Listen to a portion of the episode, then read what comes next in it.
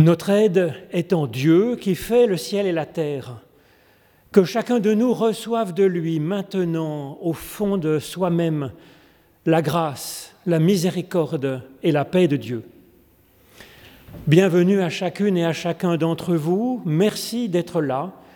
C'est un, un, service que vous rendez à votre prochain, d'être là pour euh, faire corps ensemble. Merci aux chrétiens catholiques, orthodoxes, Merci aux personnes qui seraient sans euh, religion d'être là pour euh, être ensemble, pour chercher Dieu, pour le remercier, pour boire à sa source. C'est vers lui que nous faisons monter nos louanges avec ce psaume que je vous propose d'abord. Ton amour éternel est plus élevé que les cieux, et ta fidélité est plus haute que les nuages. Ta justice est comme une haute montagne et ton discernement plus profond que le plus grand abîme.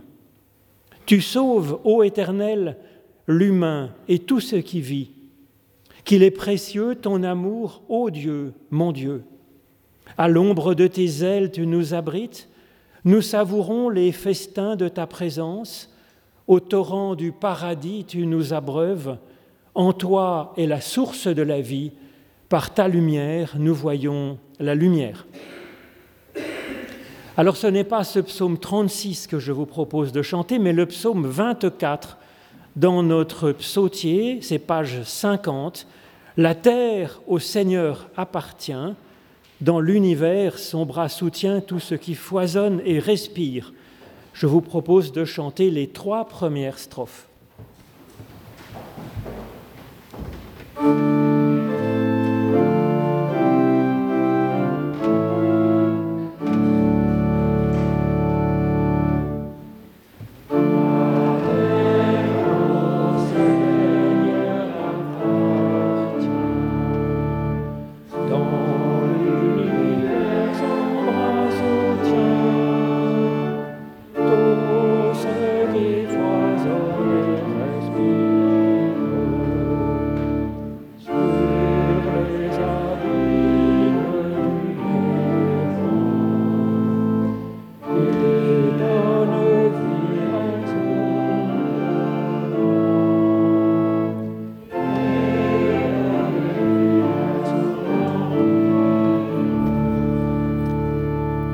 Je propose qu'on chante la suite un peu plus rapidement, joyeusement, comme une louange, les strophes 2 et 3.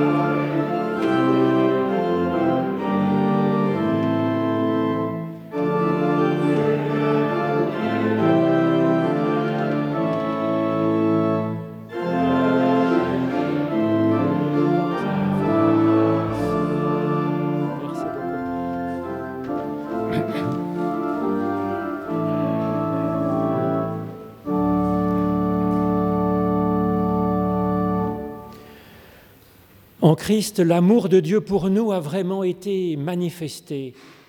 Il nous dit, venez à moi, vous tous qui êtes fatigués et chargés, et je vous donnerai le repos.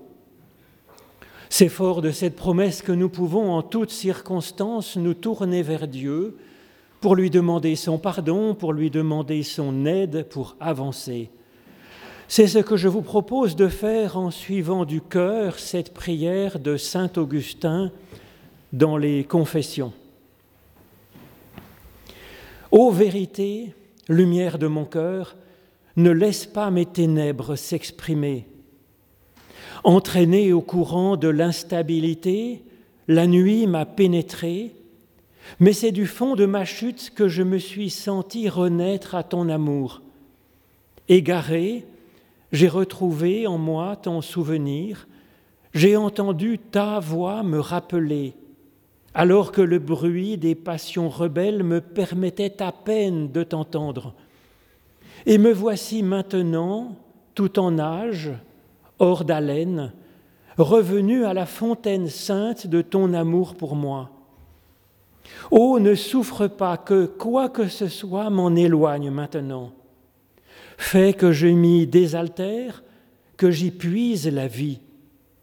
De ma propre vie j'ai mal vécu, j'ai été ma mort, et en toi je revis. Et donc parle-moi, instruis-moi, mon Dieu.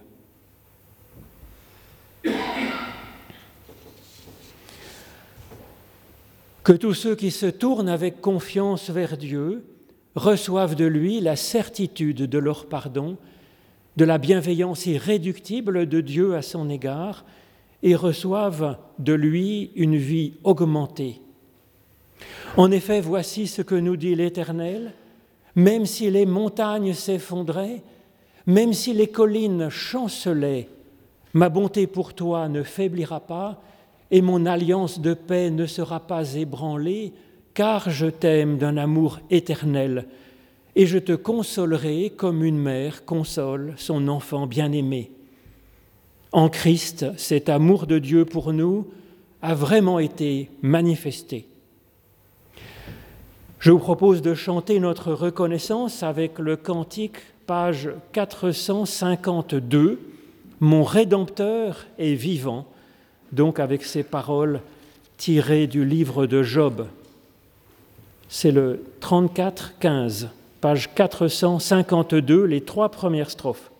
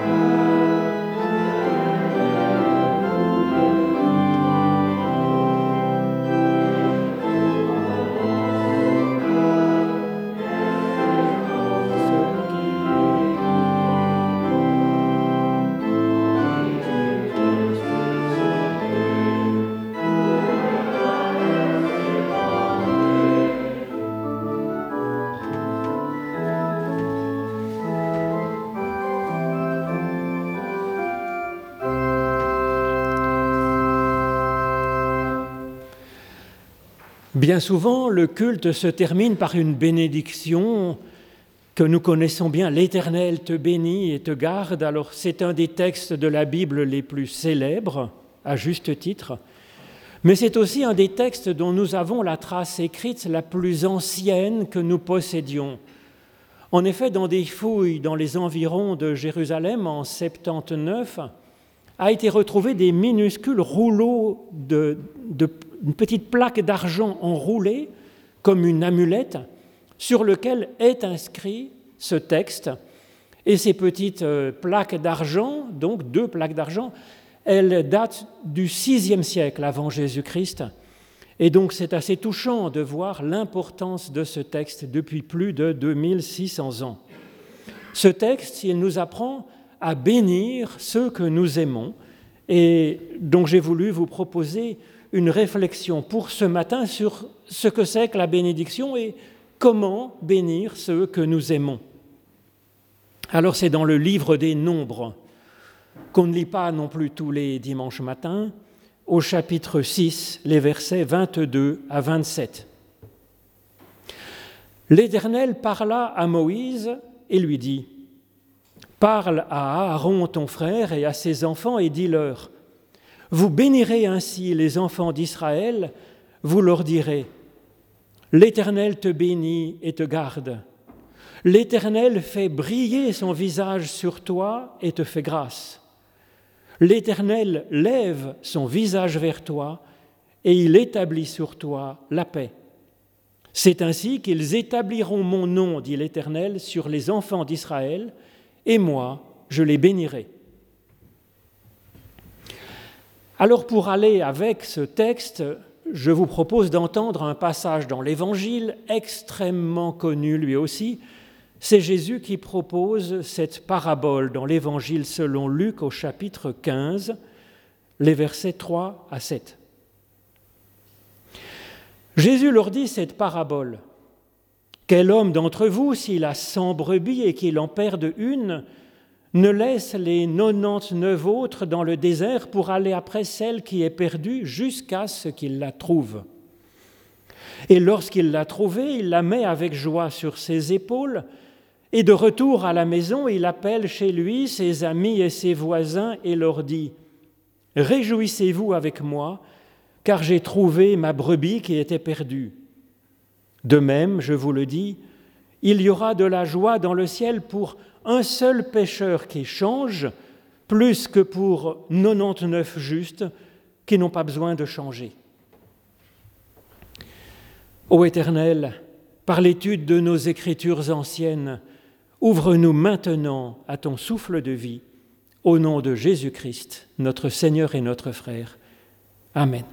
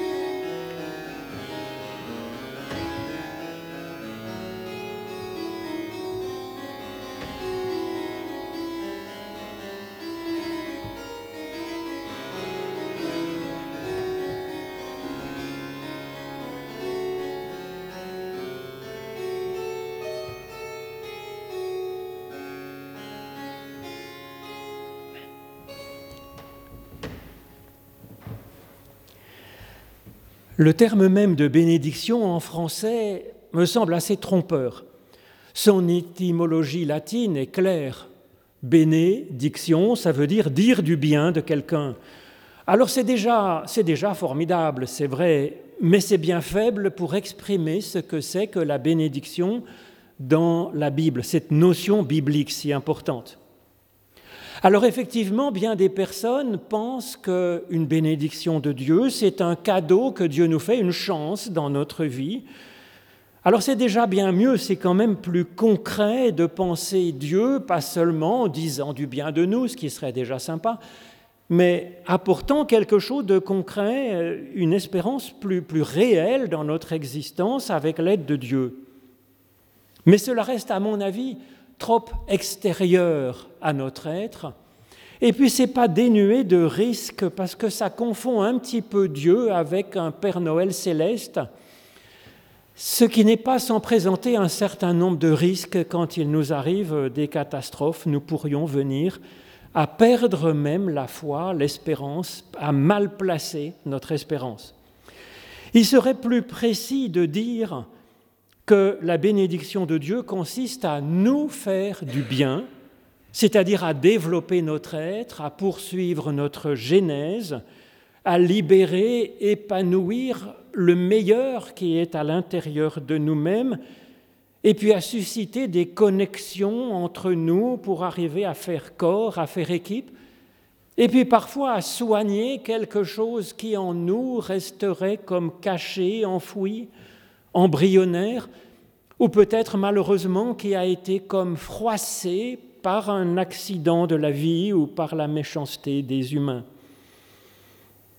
Alors ce Dieu comme nous faisant du bien, ben, c'est ce que suggère Jésus dans cette célèbre parabole de la brebis perdue.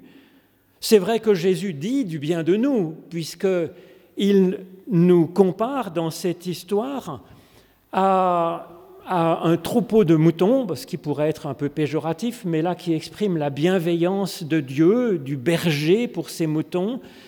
Et donc Dieu nous reconnaît comme déjà à 99% juste.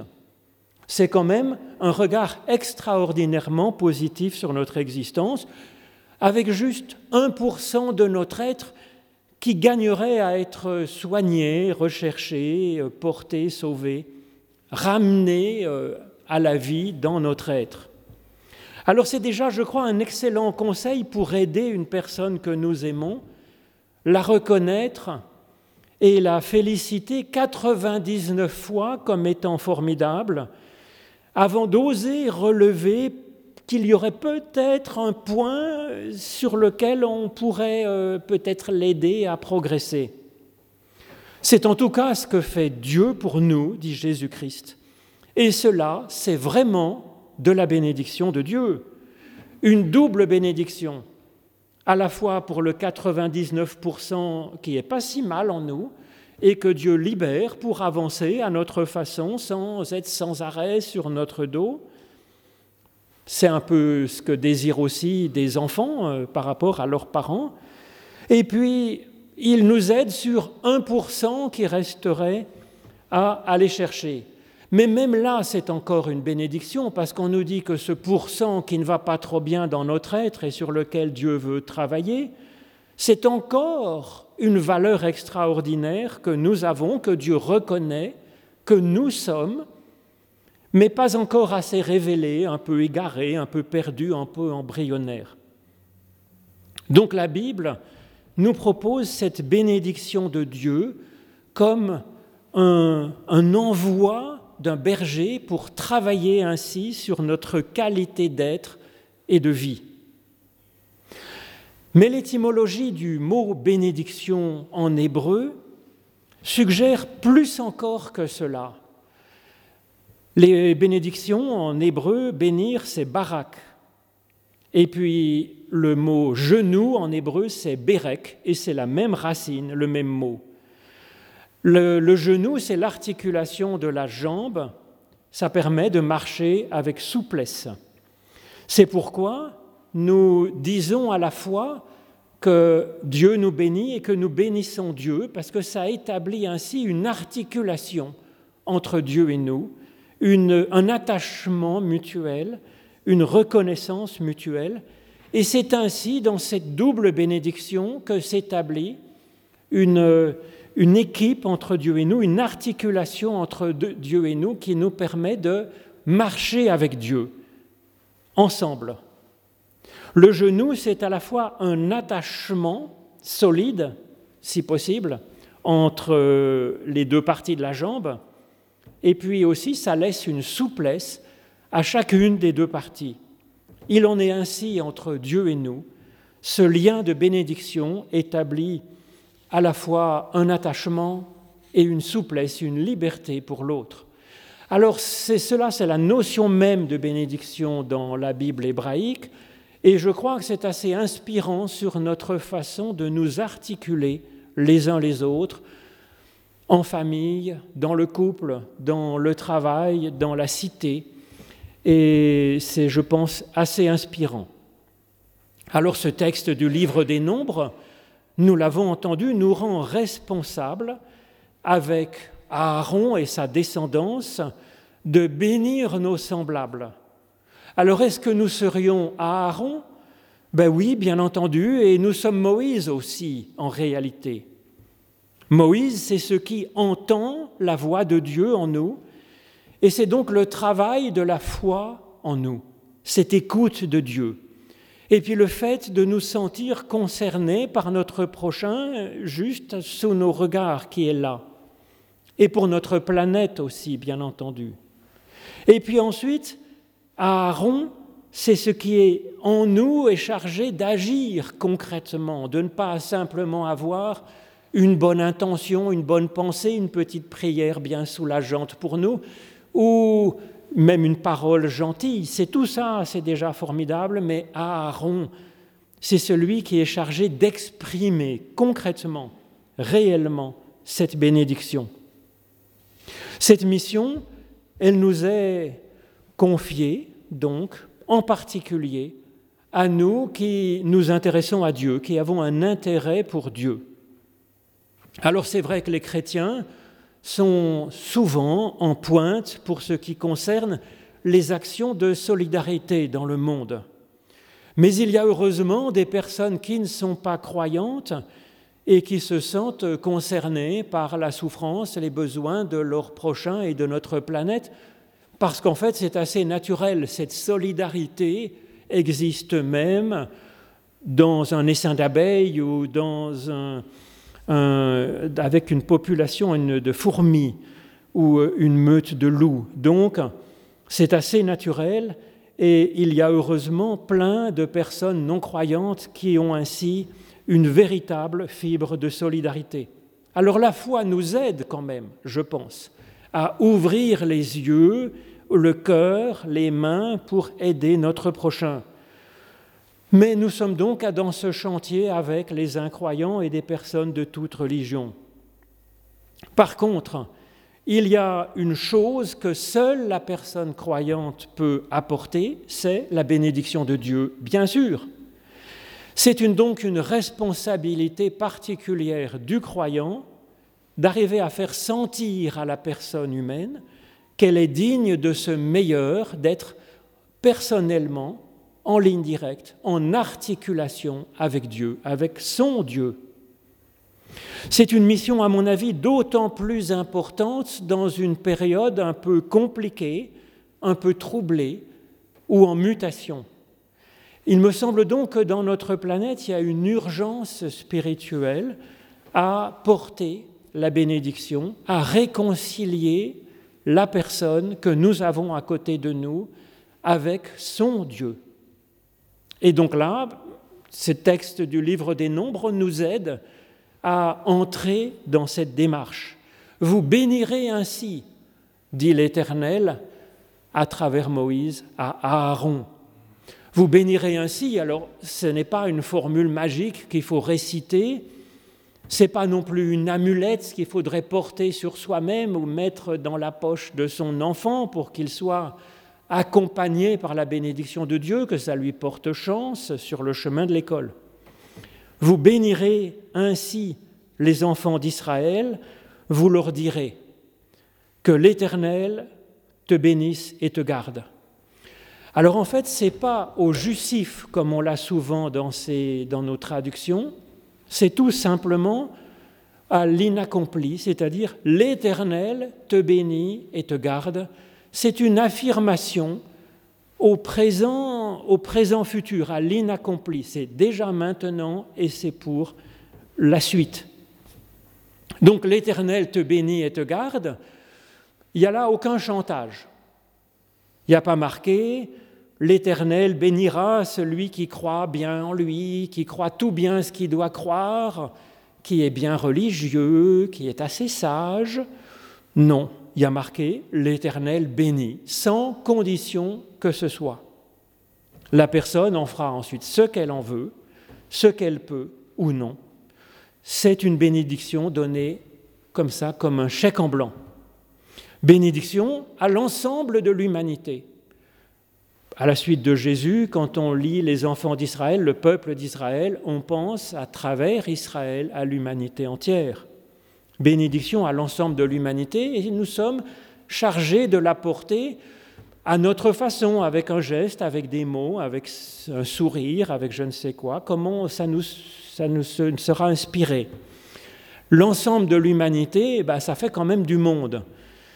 Mais le texte insiste vraiment, donc à trois reprises, ou même à six reprises, puisque chaque bénédiction est double, pour dire que la bénédiction doit être donnée au singulier, pour l'individu personnel, pour créer cette articulation personnelle directe entre la personne et son Dieu, pas à travers l'Église, pas à travers euh, qui que ce soit d'autre, mais en ligne directe avec son Dieu.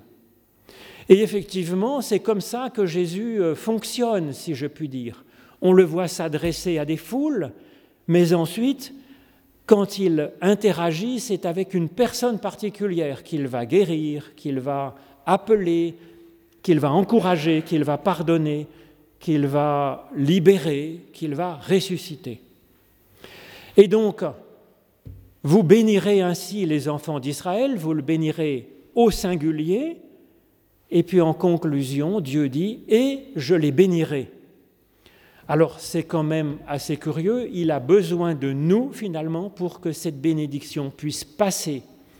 Effectivement, la question, c'est pas tant que Dieu puisse être réconcilié avec nous, la question, c'est de réconcilier la personne avec son Dieu, qu'il y ait donc ce, ce retour, cet attachement en retour qui crée l'articulation.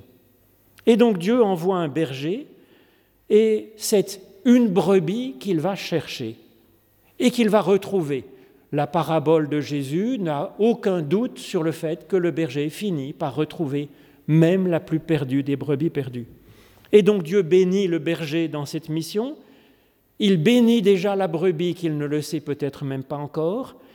Et il y a donc là une double articulation et puis une troisième articulation entre le berger et la brebis qu'il cherche et qu'il retrouve. Et donc, et je les bénirai, que Dieu dit à la fin en conclusion de cette triple bénédiction, qui est ce les de je les bénirai Eh bien, c'est à la fois le berger et la brebis. C'est cette équipe de personnes qui ont pu ainsi avancer ensemble. Et c'est vrai qu'il y a énormément de joie, comme le suggère Jésus, à pouvoir être ainsi porteur de la bénédiction pour un autre, énormément de joie à découvrir cette bénédiction de Dieu et à entrer dans cette équipe. Et donc l'Éternel les bénira tous les deux, le berger et la brebis. La première bénédiction que nous avons à faire sentir est donc L'Éternel te bénit et te garde. L'Éternel te bénit, c'est bien sûr ce dont je viens de parler, c'est l'essentiel qui résume tout. Et qu'est-ce que veut dire alors et te garde? Bien, c'est que la bénédiction, on pourrait penser que c'est dans le présent, c'est effectivement dans le présent, et puis qu'ensuite on risque de rater la chance, qu'elle pourrait euh, avoir une date de péremption si euh, on ne s'en saisit pas assez vite, ou pas assez bien, ou au cours de notre existence. Mais le il te garde, dit que même si nous ne saisissons pas ce lien de bénédiction avec Dieu, Dieu, lui, gardera envers contre tout sa bénédiction pour nous, même unilatéralement. Dieu a le temps, nous dit Jésus dans sa parabole, il a de la patience, il a l'éternité pour lui, et donc finalement, les choses se termineront favorablement pour toute personne. L'Éternel fait briller son visage sur toi, et te fait grâce. Voilà donc la deuxième bénédiction, le deuxième projet que nous pouvons avoir pour chaque personne.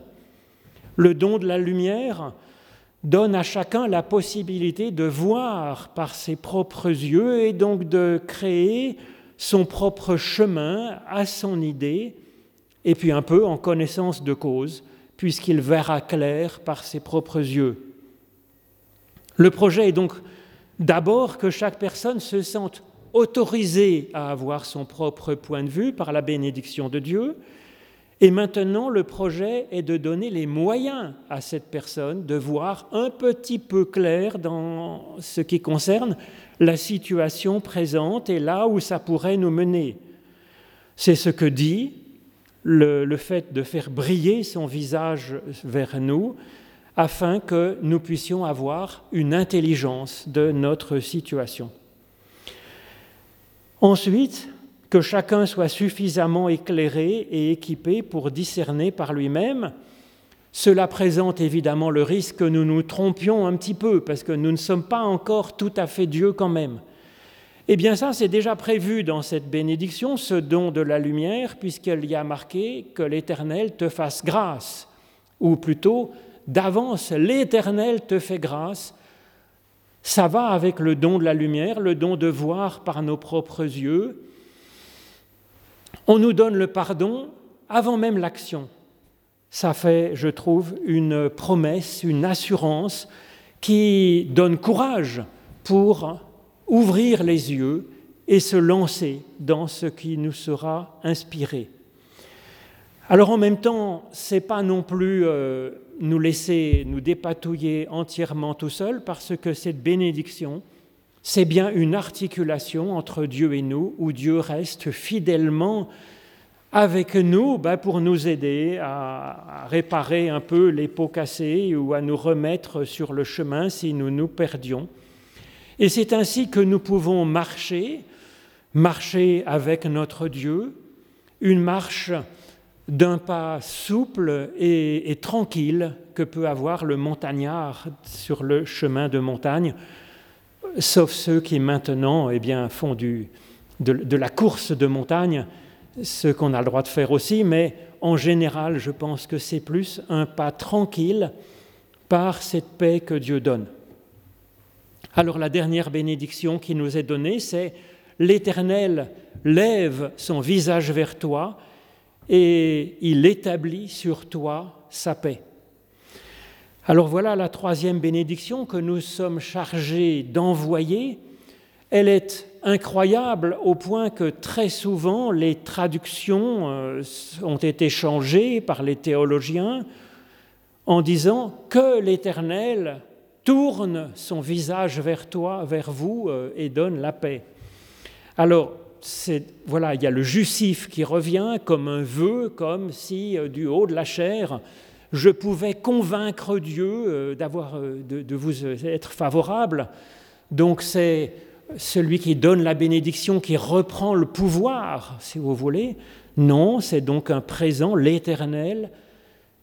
L'Éternel fait quoi alors?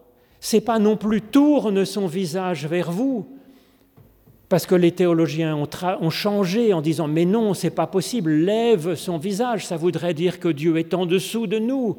C'est pas possible. Eh bien si, c'est bien ce qui est marqué. Littéralement en hébreu, l'Éternel lève son visage vers toi. Et donc c'est un Dieu qui est en dessous de nous. Alors je ne comprends pas que les traducteurs osent dire oui, non mais enfin là la Bible s'est trompée, je vais corriger avec tourne son visage ou même baisse les yeux vers toi comme un souverain Dieu, comme Zeus du haut de l'Olympe. Non, il y a bien marqué l'Éternel lève son visage vers toi. Et si Dieu lève son visage vers nous, ben c'est qu'il est plus bas que nous pour nous porter, comme le dit Jésus dans sa parabole avec la brebis. Et c'est souvent aussi le cas. C'est le cas, par exemple, quand Dieu dit à Jacob, je serai avec toi, tu peux y aller franchement comme tu le sens, là où tu as envie d'aller. C'est un Dieu qui se met au service en dessous finalement de la personne qu'il libère. Et c'est ce que fait aussi Jésus dans, le dernier repas qu'il partage avec ses disciples, quand il se met à laver les pieds de ses disciples. Il dit, moi, le Seigneur et le Maître, eh ben, il est à nos pieds, en train de laver nos pieds, de préparer notre cheminement dans l'existence en nous lavant les pieds. Et donc c'est un programme pour nous, évidemment, pour notre Église aussi, qui est appelée à se mettre tout simplement au service de chaque personne singulière pour euh, l'aider à ouvrir les yeux, l'aider à avoir son propre regard, à prendre du courage de tracer son propre chemin, à entrer dans une relation particulière, libre, sincère, personnelle avec Dieu, telle que ça lui vient. Une église qui n'est pas une église surplombante, qui dit venez ici, je vais vous dire la vérité sur votre propre existence, non. Une église qui aide chacun à avoir la clé, les outils d'interprétation, la capacité à faire sa propre opinion sur Dieu, sur son existence, sur ce qui va être le plus juste de faire, de vivre dans sa vie aujourd'hui et demain, dans les difficultés particulières de chaque circonstance. C'est ainsi qu'ils mettront mon nom sur les enfants d'Israël et je les bénirai, je les bénis. Donc conclut enfin Dieu dans ce texte. Dieu met son nom sur chacune et chacun, c'est-à-dire la, dignité sacrée de chaque personne humaine, de chaque vie, dignité sacrée que rien, ni le péché, ni la maladie, ni le doute, ni quoi que ce soit pourrait réduire, puisqu'elle est fondée sur le choix de Dieu de regarder cette personne-là, individuelle, comme son enfant bien-aimé. Dieu nous bénit ainsi et il fait de nous une bénédiction pour quelques personnes qu'il nous confie en particulier. Que Dieu nous soit ainsi en aide. Amen.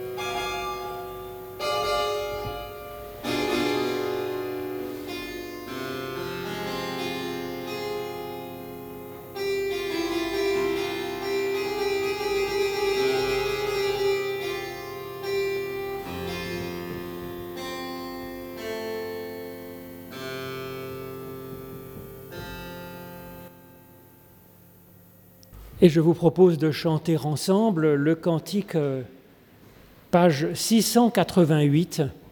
Tu m'as aimé Seigneur avant que la lumière brillât sur l'univers. Les trois premières strophes de ce cantique, euh, Tu m'as aimé Seigneur.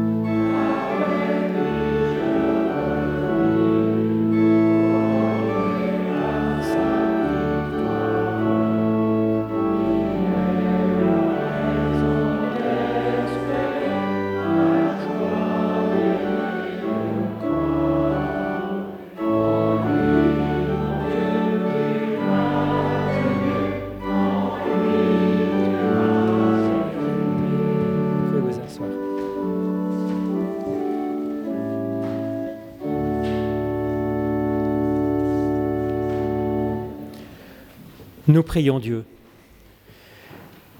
Éternel notre Dieu, merci pour ce moment où nous sommes ensemble. Merci pour l'affection dont nous sommes entourés aujourd'hui et jour après jour. Nous te prions pour tous les enfants de par le monde, afin qu'ils trouvent l'amour d'un père ou d'une mère vraiment pour les accueillir. Et à nous-mêmes qui sommes ton enfant bien-aimé, garde-nous dans ton amour. Nous te prions pour les enfants qui souffrent de la méchanceté ou de la négligence, afin qu'ils trouvent une aide et un réconfort très concret. Notre Père, nous te prions, et à nous-mêmes qui sommes ton enfant bien-aimé, garde-nous dans ton amour. Nous te prions pour les enfants qui sont heureux, afin qu'ils apprennent à vivre leur bonheur en te remerciant.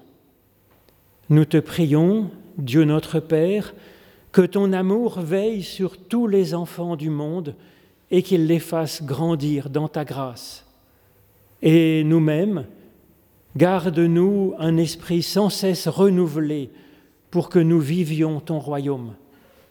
Et nous réunissons toutes nos intentions de prière dans cette prière que Jésus-Christ nous a appris, qui fait de nous des frères et des sœurs, enfants de notre Père et de notre Mère que nous avons dans les cieux. Notre Père qui es aux cieux, que ton nom soit sanctifié, que ton règne vienne, que ta volonté soit faite sur la terre comme au ciel. Donne-nous aujourd'hui notre pain de ce jour Pardonne-nous nos offenses, comme nous pardonnons aussi à ceux qui nous ont offensés, et ne nous laisse pas entrer en tentation, mais délivre-nous du mal, car c'est à toi qu'appartiennent le règne, la puissance et la gloire pour les siècles des siècles. Amen. Alors grand merci à vous pour votre participation à ce culte, c'est vraiment une bénédiction pour nous. Merci à l'équipe municipale de Colonie qui est venue donc au grand complet pour participer à notre culte. Merci pour euh, cet esprit de laïcité bien comprise. C'est vraiment avec joie de vivre ensemble pour que cette commune soit fraternelle. Nous préparons déjà donc le marché de Noël avec euh, cette célébration interreligieuse dont vous êtes à l'initiative.